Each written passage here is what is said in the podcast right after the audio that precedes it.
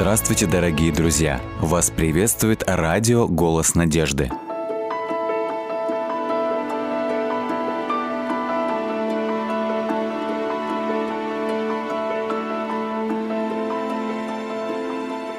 Трясина. Здорово, сосед! Джон и его отец посмотрели вверх и увидели мужчину, сидящего верхом на лошади и направляющегося в сторону скотного двора. Меня зовут Джереми, Джейк Джереми. Я живу в 10 километрах отсюда, в стороне Майросов. Как приятно, что вы остановились. Я Гарольд Джонс, а это мой сын Джон. Двое фермеров встали, прислонившись к повидавшему виды амбару, и начали беседовать об урожаях, крупном рогатом скоте и погоде. Джон любил эти минуты отдыха и с интересом прислушивался к разговору. «Скажите, а кто-нибудь уже говорил вам о трясине рядом с рекой?» — спросил Джейк. «О трясине? Ой, у меня же там скот». О, животные обычно обходят это место. Они как будто бы чувствуют опасность, если только не наскочат туда с разбега или не произойдет что-то странное. Я знаю, что в этой трясине погибло одно или два животных до того, как их нашли. Что ж, я седлал лошадей для себя и Джона. Давайте поедем и посмотрим это место. По пути Джон слушал, как мужчины обсуждали, насколько страшна и опасна трясина. Джейк указывал на ее различные участки вдоль берега реки и располагавшегося тут же пастбища, которое превращалось в островок, когда река Йеллоустоун выходила из берегов в сезон дождей. Трясина, скажу я вам, мистер Джонс, смертельно опасна. В некоторых местах есть дно, а некоторые участки засасывают все, будь то человек, животное, грузовики или еще какой-либо транспорт. Действуют медленно, но верно. Я слышал, что чем сильнее ты пытаешься выбраться, тем сильнее она тебя засасывает, добавил отец. Лучше всего просто лечь и надеяться, что добрый Господь пошлет кого-то тебе на помощь. Да, это лучше всего – распределить свой вес на более обширной территории. Но корова так сделать не сможет.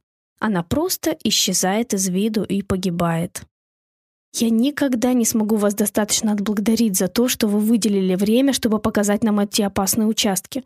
Мы постараемся быть очень осторожны и будем надеяться на лучшее. С этими словами Джон и его отец отправились обратно к большому старому фермерскому дому. В этот вечер мыслями Джона завладела трясина. «Пап, ты действительно веришь тому, что сказал тебе сегодня Джейк Джереми о том, что трясина смертельно опасна?» «Конечно же да. Раньше я никогда не сталкивался с подобными местами, но ты же слышал, какие ужасные истории о них рассказывают. Но, пап, песок там был довольно плотный. Он не был похож на что-то, в чем можно увязнуть. Да, выглядел он несколько необычно, но не опасно. Ты не можешь полагаться на то, как он выглядел. О, да он просто тебя пугает. Может быть, он хочет, чтобы ты переехал, чтобы самому арендовать это место? Это лишь твои фантазии но опасность реальна. Фактически я хотел бы, чтобы ты внимательно относился к этим участкам в последующие дни. Я не люблю терять животных. Я не боюсь, заявил Джон. Надеюсь, тебе не придется учиться на тяжелых жизненных уроках. В следующем году, после паводка, эти места станут влажными. Мы принесем туда несколько больших камней, и ты посмотришь, как они исчезнут. Может быть, это тебя напугает. Зимой, когда нужно было ходить в школу, Джон забыл о трясине. Река Йеллоустоун обычно широка и глубока, но в конце мая и в июне она затопляет низины, образуя озерца и островки. Однажды Джон объезжал пастбище на своей верховой лошади. Он должен был посчитать скот и доложить отцу. Большая река, протекавшая вдоль пастбища, служила природной оградой. Ни лошади, ни коровы не пытались перейти ее в этом месте. Вдруг Джон услышал странный звук. Он поскакал галопом к верховью реки, откуда доносился звук, и увидел маленького жеребенка, который нервно скакал туда-сюда. «Так это же жеребенок королевы», — сказал он самому себе. Отчаянное ржание за кустами сотрясло воздух. Джон помчался прямо на звук и нашел беспомощную королеву. Ее ноги и бока были полностью погружены в трясину. Не веря своим глазам, он смотрел на крупную верховую лошадь, оказавшуюся в плену грязи. Когда кобыла увидела Джона, она подняла голову, чтобы снова заржать, излив все отчаяние своей души в мольбе о помощи. Увидев перед собой эту печальную картину, Джон вспомнил свой заносчивый скептицизм относительно трясины. Он также вспомнил, что отец велел ему каждый день проверять опасные участки. Почему же он не пришел сюда вчера? «Ладно, королева, я побегу за помощью, не волнуйся», — успокаивал ее Джон. «Ты находишься на расстоянии более 30 метров от меня. Я не могу сейчас тебе помочь, но ты не волнуйся». Джон бешено поскакал на поиски отца, чтобы рассказать ему о лошади в трясине. Вдвоем они быстро запрягли упряжку лошадей и прицепили к фургону. Закидав внутрь доски, крестовину, молотки, гвозди, канат, сено, овес и все прочее, что, как они думали, могло им пригодиться. Подъехав с громыханием к берегу и увидев, какая трудная, практически невозможная задача стоит перед ними, оба выкрикнули кобыле ободряющие слова. «Она повернута мордой к нам, наверное, бедняжка тут же поняла, куда попала, и очень быстро развернулась, чтобы возвратиться обратно, заметил отец. А может быть, она случайно сюда зашла, э, выбираясь из залитой водой ямы? Что-то могло ее испугать, из-за чего она и побежала к этому берегу. Пап, она уже даже не в состоянии бороться. Бедняжка совсем выбилась из сил. Возможно, она находится здесь уже пару дней. Вот, возьми эти доски и постели дорожку. Ты намного легче меня. Клади доску перед собой, проходи по ней и клади следующую. Джон начал выкладывать доски, которые с тихим бульканьем опускались в мокрый песок. А его отец тем временем взял доски поменьше и стал соединять их вместе, прибивая гвоздями, чтобы получилась платформа. Примерно метр в ширину и два метра в длину. Он работал быстро, постоянно искося поглядывая на почти погрузившееся в трясину животное, чтобы побуждать себя работать еще быстрее. «Теперь, Джон, обвяжи эту легкую веревку вокруг талии и отнеси платформу туда. Иди быстро. Если получится, не останавливайся». Джон побежал по своему дощатому настилу и бросил платформу рядом с кобылой. Затем вернулся за лопатой и тяжелой толстой веревкой. Обвязать эту веревку вокруг ее шеи? Нет, не сразу. Если мы потащим ее таким способом, то можем сломать ей шею. Но ты же не думаешь, что я смогу подсунуть веревку под ее передние ноги? Я думаю, что ты попробуешь это сделать. Прокопай перед ней канаву. На мгновение мистер Джонс, осознавая свое бессилие, прислонился к фургону. Нужно привести упряжку. Они ко мне привыкли и лучше сработают в этом деле. Джон растянулся на платформе и начал копать, углубляясь в песчаную грязь. Взяв конец веревки, которую он временно повесил на шею кобыле, мальчик опустил ее в жидкую грязь и подсунул под передние ноги кобылы. «Теперь оседлай ее и посмотри, сможешь ли перекинуть платформу через нее на другую сторону?» — прокричал с берега отец. Джон прокопал с другой стороны и опустил руку в грязь, нащупывая конец веревки, которую он туда затолкал. «Есть!» «Хорошо, завяжи узлом наверху. Беседочный узел, а не петлю». Джон подумал, как вообще он сможет удержать эту грязную скользкую веревку, чтобы завязать узел. «Теперь вокруг шеи и выкопай вокруг нее траншею, если сможешь». «Траншею? Вокруг? Зачем?» Может быть, какая-то часть воды затечет в траншею? Разве она из-за этого не начнет тонуть, отец? Не думаю. Я надеюсь, что это снизит эффект засасывания в трясине. Пока Джон мучился с веревкой и копал вокруг кобылы траншею, маленький голодный жеребенок носился по берегу. Изголодавшийся малыш пытался прокормиться, подбираясь к впряженным фургом лошадям, но те отталкивали его. Жеребенок делал работу отца еще сложнее, когда тот отцеплял упряжку от фургона. «Ну а теперь, сынок, Нам предстоит долго ее вытаскивать. Мужчина надежно привязал толстую веревку к крестовине за лошадьми. Он подошел к упряжке и начал ласково разговаривать с животными, объясняя им, что надо тянуть изо всех сил. Вдруг в напряженной тишине раздался звук, как будто бы что-то треснуло или раскололось. Джон застонал, увидев, что крестовина разошлась на две части. Повезло. Голос отца звучал так, как будто вот-вот разрыдается. Хорошо, что мы купили запасную крестовину, но для того, чтобы ее установить, понадобится время.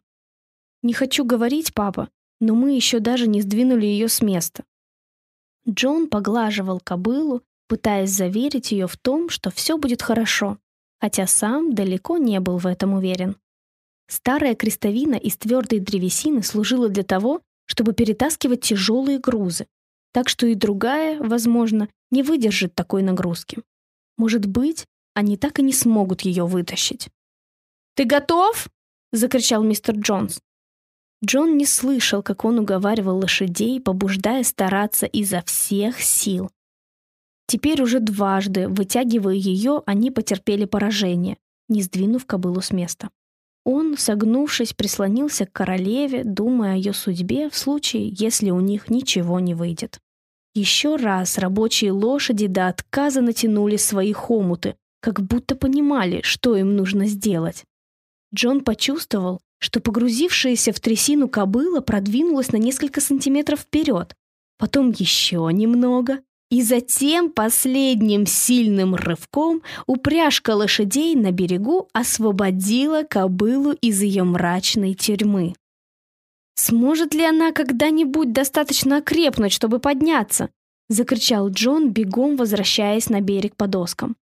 Забыв о собственном весе, отец побежал по дощатому настилу, чтобы наполнить свою старую фетровую шляпу грязной водой, собравшейся в траншее. Затем бегом вернулся к лошади, находившейся в жалком состоянии. Кобыла мгновенно осушила шляпу, выпив всю воду. Потом Джон схватил шляпу и побежал, чтобы принести еще воды. Он смыл грязь с вымени кобылы, чтобы же ребенок мог попить молока. Осознав, что ужасное испытание окончено, королева собрала все свои силы и, пошатываясь, дрожа, встала на ноги. «Мы чуть не потеряли эту лошадь», — сказал мистер Джонс, когда Джон принес королеве сено и овса. «Я знаю, папа. И это моя вина. Я не обращал особого внимания на эти опасные участки с трясиной, которые ты велел мне проверять. Корил себя Джон, зная, что его отец бывает очень строг, когда кто-то пренебрегает своими обязанностями. Что ж, я знаю, что ты никогда бы не простил себе, если бы мы не смогли ее вытащить. Мы можем поблагодарить за это Бога, а также наших замечательных лошадей. Грех, как трясина. Чем дальше ты от него держишься, тем лучше.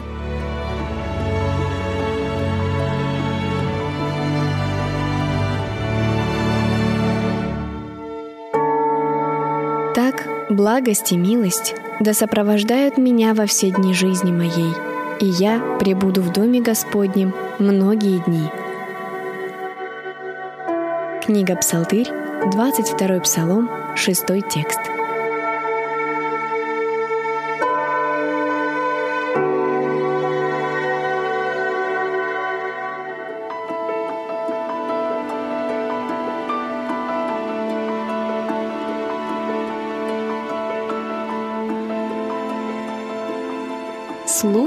Коброй. Солнце нещадно палило. Горячая земля обжигала босые ноги. Я чувствовала себя так, будто нахожусь в середине громадной сковородки. И вот-вот огромная кухонная лопатка перевернет меня на другую сторону. Вытерев лоб тыльной стороной ладони, я решила отложить прополку сорняков и подождать пока солнце станет не таким знойным и палящим. Мне захотелось сходить в научную лабораторию моего отца, посмотреть, что же там новенького. Взглянув на свои ноги, я подумала, стоит или нет мне что-нибудь обуть. Мама всегда предостерегала меня об опасностях, окружавших нашу миссию в Африке. Здесь было много разных змей, скорпионов и прочих опасностей. Но я воспринимала ее напоминание как излишнее беспокойство, поэтому решила пойти без носков и без обуви. В ту минуту, когда я открыла дверь лаборатории, я почувствовала прилив радости. Я быстро оглядела все предметы в комнате и обратила внимание на деревянный ящик, стоявший в центре на одном из столов. Из этого ящика доносился какой-то протяжный, отвратительный звук, напоминавший дыхание. Он заполнял собой всю комнату. У меня он ассоциировался с храпом человека, больного эмфиземой. В комнате находилось несколько человек, и я направилась к своему отцу, который разговаривал с мистером Тером, управляющим делами миссии. Я намеревалась узнать, что находилось в ящике. Для этого мне нужно было услышать, о чем они говорят. «Ты знаешь, Боб», — ответил мистер Тер, — «это сильная и проворная змея. Она попала в ловушку и знает это. Если мы допустим оплошность, и она ускользнет, нас, несомненно, ждут неприятности. «Да, я прекрасно это понимаю», — согласился отец. «Но если мы все тщательно спланируем, то сможем безопасно пересадить ее в новую клетку. Это прекрасный экземпляр, который станет ценным дополнением к моей коллекции змей». «Змея!» Я подошла поближе к ящику и попыталась заглянуть через узкие щели, но внутри было слишком темно. У отца в лаборатории были разные змеи, однако я могла сказать, что это отличалось от остальных. Один раз отец поймал ядовитую африканскую гадюку на кухне наших соседей. На первый взгляд эта змея кажется медленной и ленивой, но когда она нападает на свою жертву, то действует чрезвычайно быстро и точно. У отца были две черные мамбы, которых он поймал около своего офиса. Они тоже выглядели пустячковыми змейками, но считались самыми опасными змеями в мире. Дверь в лабораторию открылась. Это пришли моя мама и сын мистера Терра, Алан. «Привет!» — поздоровалась я с Аланом, когда он подошел ближе. «Что ты здесь делаешь?» «Доброе утро», — ответил он, несколько неодобрительно встретив мое любопытство. «Сегодня утром в магазине запчастей мой отец поймал египетскую кобру. Они работали весь день, чтобы сделать для нее подходящую клетку и организовать все для содержания змеи здесь, в лаборатории. Теперь я здесь по той же причине, что и ты». Я начала было что-то ему отвечать, но отвлеклась, услышав слова мамы. «Боб, что значит еще одна змея? Ты же знаешь, что это опасное дело. И думаю, тебе стоит забыть о твоих планах и избавиться от этого ужасного создания, прежде чем от него кто-нибудь погибнет. Когда я снова обратила внимание на Алана, мной овладело волнение. «Ладно, Алан», — сказала я, — «что ты знаешь об этой змее?» «А что бы ты хотела узнать?» — спросил он, заметно расправив плечи. «Как скоро умрет человек, если его укусит такая змея?» — поинтересовалась я. Алан поднял брови и приготовился сразить меня потоком знаний. Он посчитал, что это отличная возможность подчеркнуть преимущество своего возраста. Мне было 14 лет, а он был старше меня на два года. «Так, Элфа», — важно произнес он, — «давай посмотрим. Если кобра впустит пять капель яда во взрослого человека среднего размера, этот яд затронет нервные импульсы, диафрагму и пульсацию сердца меньше, чем за 5 минут. Я услышала все, что хотела, поэтому переключила свое внимание на то, что происходило в лаборатории, позволив своему собеседнику разглагольствовать дальше. Мой отец, судя по всему, закончил практически все приготовления для пересадки змеи в новую клетку и сейчас объяснял предстоящую процедуру маме. Я была поражена тем, как долго они определяли, что именно должно быть сделано и кто должен это сделать. Я решила, что тоже хочу поучаствовать в этом деле. Поэтому подошла и встала рядом с отцом, кивая маме, когда считала это уместным. Чтобы выглядеть вовлеченной в ситуацию, я пыталась убедить всех, кто только мог обратить на меня внимание, что активно участвовала в планировании и теперь намереваюсь помогать в осуществлении этих планов. «Ну ты же не собираешься действительно позволить Элфи помогать тебе?» «Правда?» — воскликнула моя мама. Когда отец посмотрел на меня сверху вниз, я затаила дыхание. Я подняла на него взгляд, в котором можно было прочесть беззвучную мольбу. Мои мышцы заметно напряглись. «Конечно, собираюсь», — ответил он. «Она будет стоять за новой клеткой и держать вот эту тяжелую картонную планку над боковым отверстием, когда я сдвину вверх переднюю планку». Я улыбнулась, схватила картонку и исчезла за лабораторным столом. Мама и папа никак не могли прийти к общему мнению, когда он не убедил ее тоже поучаствовать. Она должна была закрыть противоположное отверстие клетки какой-то деревянной планкой. Я неторопливо подошла к Аллану и беззаботно произнесла. «Что ж, Аллан, теперь тебе лучше выйти. Нам нужно заняться змеей, и тут действительно нет места для зрителей». Я сделала акцент на последнем слове и слегка сморщила нос в ожидании его реакции. «О, я тоже буду помогать». Его тон подразумевал, что его роль весьма значима и что он выполнит свою часть работы с полной самоотдачей.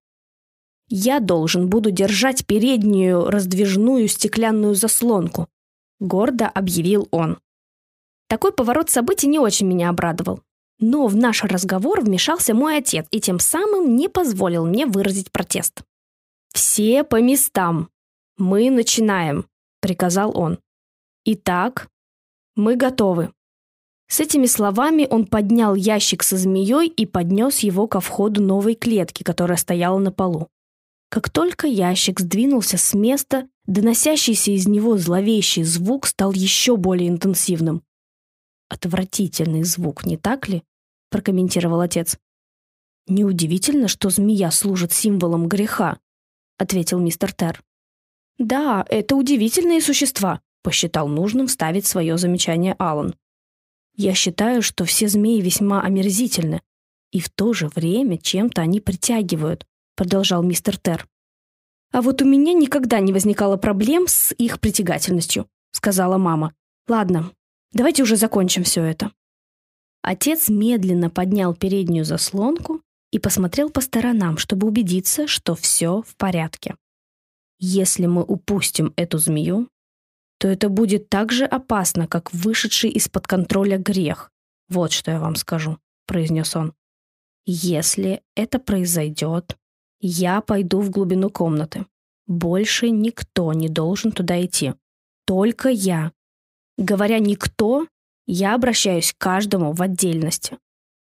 Для меня света лампочек на потолке окажется слишком мало, если этот монстр ускользнет, — вставил Алан. Я бросил на него испепеляющий взгляд, но мама опередила дальнейшие комментарии, велев нам обоим помолчать и быть внимательными. Отец тем временем высверливал отверстие в задней части ящика и просовывал внутрь проволоку, чтобы заставить змею выползти из темного ящика и переместиться в более просторную и светлую клетку. Несколько раз змея высовывала голову, смотрела на нас через стекло и снова исчезала в ящике. Каждый раз, видя ее, я чувствовала, что покрываюсь холодным потом, и меня бросает в дрожь. Такой большой и злобной она выглядела. Алан вздрогнул, дернувшись в мою сторону, и стеклянная передняя заслонка немного скользнула в его руках. Отец бросил на него предупреждающий взгляд, и заслонка тут же была возвращена на нужное место. Я слышала, как тело змеи трется о дно ящика. Рука, которой я держала картонку, начала потеть, и я чувствовала, что волосы прилипли к потному лбу. Отец что-то пробормотал себе под нос и очень глубоко засунул проволоку. Наконец ему удалось вытолкнуть змею из ящика в клетку. Я с ужасом обнаружила, что длина змеи была более двух метров а в диаметре она была около 10 сантиметров. Оказавшись в своем новом жилище, она сразу же обогнула все углы, пытаясь вырваться наружу. С молниеносной скоростью змея начала тыкаться вдоль всех щелей, всюду наталкиваясь на непреодолимое сопротивление. До тех пор, пока не добралась до картонной загородки, которую держала я. К этому моменту все мое тело превратилось в массу дрожащих нервов, и когда я почувствовала в ладони давление, я решила, что мне конец. Ощутив слабость загородки, змея с невероятной силой ударилась о картонку, которая вогнулась мне в ладонь. В оцепенении я смотрела, как змея протискивается мимо загородки и просовывает голову между моими расставленными пальцами. Казалось, по всей левой руке прошла ударная волна, когда я почувствовала, как мои пальцы раздвигаются в стороны этой большой скользкой головой. Тут я закричала и отскочила от клетки. Мама запрыгнула на один из стоявших в лаборатории столов. Алан отскочил в глубину комнаты. Все кричали, визжали, кто-то уже плакал. Змея скрутилась на полу и подняла верхнюю часть тела, расправляя капюшон. Для поспешной реорганизации планов понадобилось 30 минут. Но змею в конце концов поймали и благополучно заперли в безопасной клетке. Затем, после того, как мы поблагодарили Бога за то, что никто не пострадал, я пошла домой, чтобы надеть носки и обуться. С тех пор я не поддавалась искушению ходить босиком, а также не вела себя излишне самоуверенно.